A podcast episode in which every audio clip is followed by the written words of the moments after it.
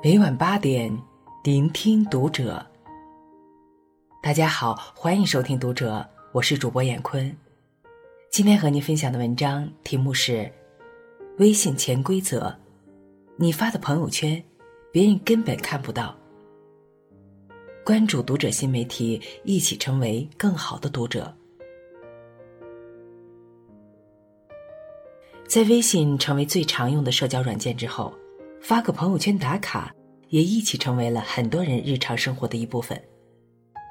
但是你有没有想过，当你发了一条动态，满心期待别人点个赞、评个论时，也许你发的朋友圈别人根本看不见，因为微信是有屏蔽他人朋友圈这个功能的。以下三种人发的朋友圈最容易被屏蔽。第一种。杠精。庄子与惠子游于濠梁中记载了一个有趣的故事。有一天，庄子和惠子一起在濠水上的桥上游玩。庄子看到桥下水中悠闲游动的鱼儿，不禁感慨一句：“这鱼活得多么快乐啊！”一旁的惠子听完反驳道：“你又不是鱼。”怎么知道鱼儿快不快乐？庄子说：“那你又不是我，怎么知道我知不知道鱼儿到底快不快乐？”小时候看这篇文章时没觉得怎样，长大了以后再看这段对话的模式，却觉得有点眼熟。这不就是传说中的抬杠式聊天吗？当然，生活中的杠精没有庄子和惠子的文化水平。也并不像他们一样是在认真探讨问题，只是为了抬杠而抬杠，以给人添堵为己任罢了。就算你随口感慨一句“可乐真好喝”，他们都会跳出来说：“呸！看你这没见识的样子，橙汁才是最好喝的。”上周，朋友佳佳发了一条给家里小狗洗澡的小视频。本来是晒一下萌宠，偏偏有几个人的评论特别刺眼。给狗洗脚洗这么殷勤，你给你父母洗过脚没？这狗一看血统就不纯，值不了多少钱。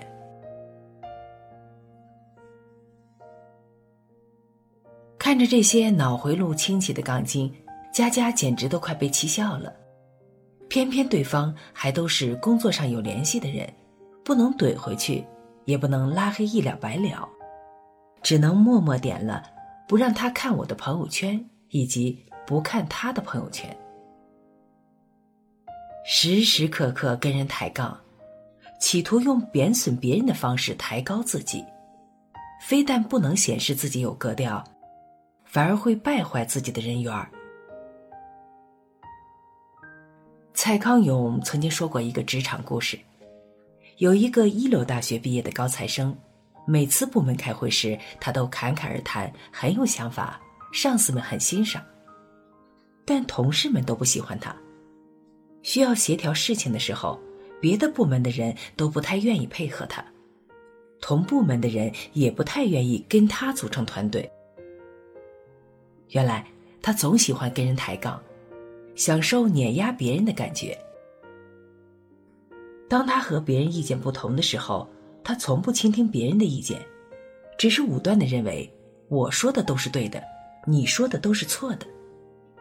所以时间长了，自然没人愿意再和他相处。口出恶言的人，无论智商有多高，能力有多强，都无法令人心服。谨言慎行，保持谦卑，接纳不同。才是一个人最高级的修养。第二种，经常刷屏的人，在知乎问题：朋友圈里有一个特别爱刷屏的人是什么体验？下面看到过一个非常有意思的答案。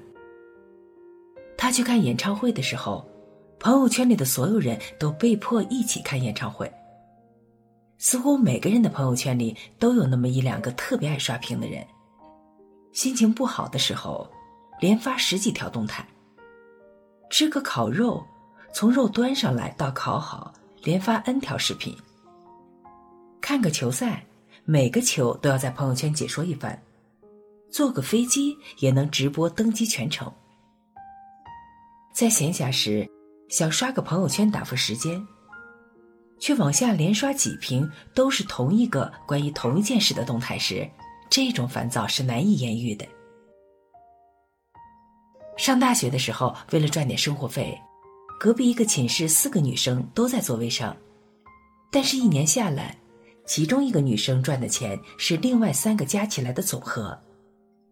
因为其他三个人在朋友圈发产品介绍都是成堆的，一发发个几十条，大家没几天就把他们给屏蔽了。屏蔽了朋友圈，看不到商品，自然也就想不到去他们那儿买东西。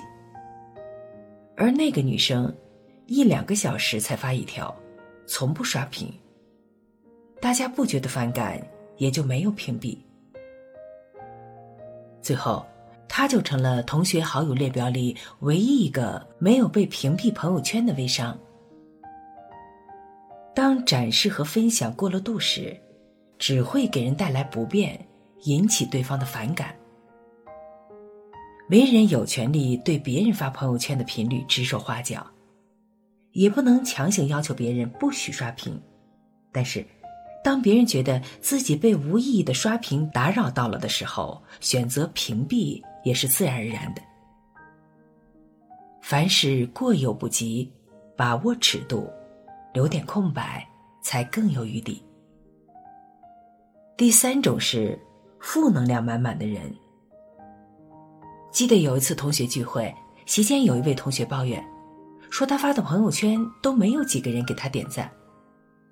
当时桌上的人你瞅瞅我，我瞅瞅你，打着圆场说工作太忙，朋友圈刷的少。但说实在的，都有点心虚，因为我们早就把他的朋友圈给屏蔽了。用另一位同学的吐槽的话说，他的朋友圈就像是一部愤世嫉俗的传记，每天都能发五六条动态来抱怨对生活的不满。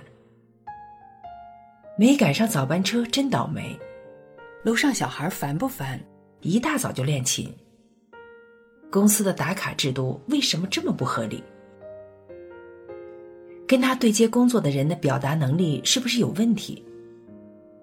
菜市场的西瓜昨天还九毛九一斤呢，怎么今天就一块二了？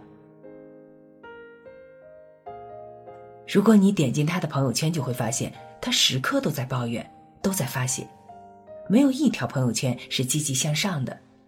生活永远对不起他，身边的人永远在跟他作对。刚加好友的时候，同学们还会安慰他几句。当发现安慰没有效果，且抱怨是他的常态的时候，大家只能选择默默屏蔽他的朋友圈，因为实在是太影响心情。没有人想要靠近一个浑身负能量的人，朋友圈中如此，现实生活中也如此。美国著名心理学教授戴维·霍金斯曾做过百万次案例后得出结论：能量对我们的影响是不可思议的。当正能量的人出现时，他的磁场会带动万事万物变得有秩序和美好。反之，当我们身边有一个负能量的人持续喋喋不休，我们的心情也会受到影响，变得低沉消极。谁都有难免有情绪低落需要发泄的时候，但当抱怨成为了家常便饭，别人也只能选择敬而远之。就像鲁迅笔下的祥林嫂，悲惨是真的悲惨，但逢人便哭诉自己的经历，也只是让曾经同情过他的人都心生厌恶而已。生活虽不能事事如意，但美好的事物还有很多。心态放平和些，别让自己在大好的年华就活得满身戾气。跟现实生活中一样，网络也有网络专属的社交礼仪，在展示自我、分享生活的时候，也要注意，不要给别人带来麻烦，不要让他人感到不快。让自己舒服的同时，也要让别人舒服。对于让自己不舒服的人，也别多做纠缠，能远离就远离。最后，祝大家都能有一个舒心的朋友圈。好了，文章分享完了，关注读者新媒体，一起成为更好的读者。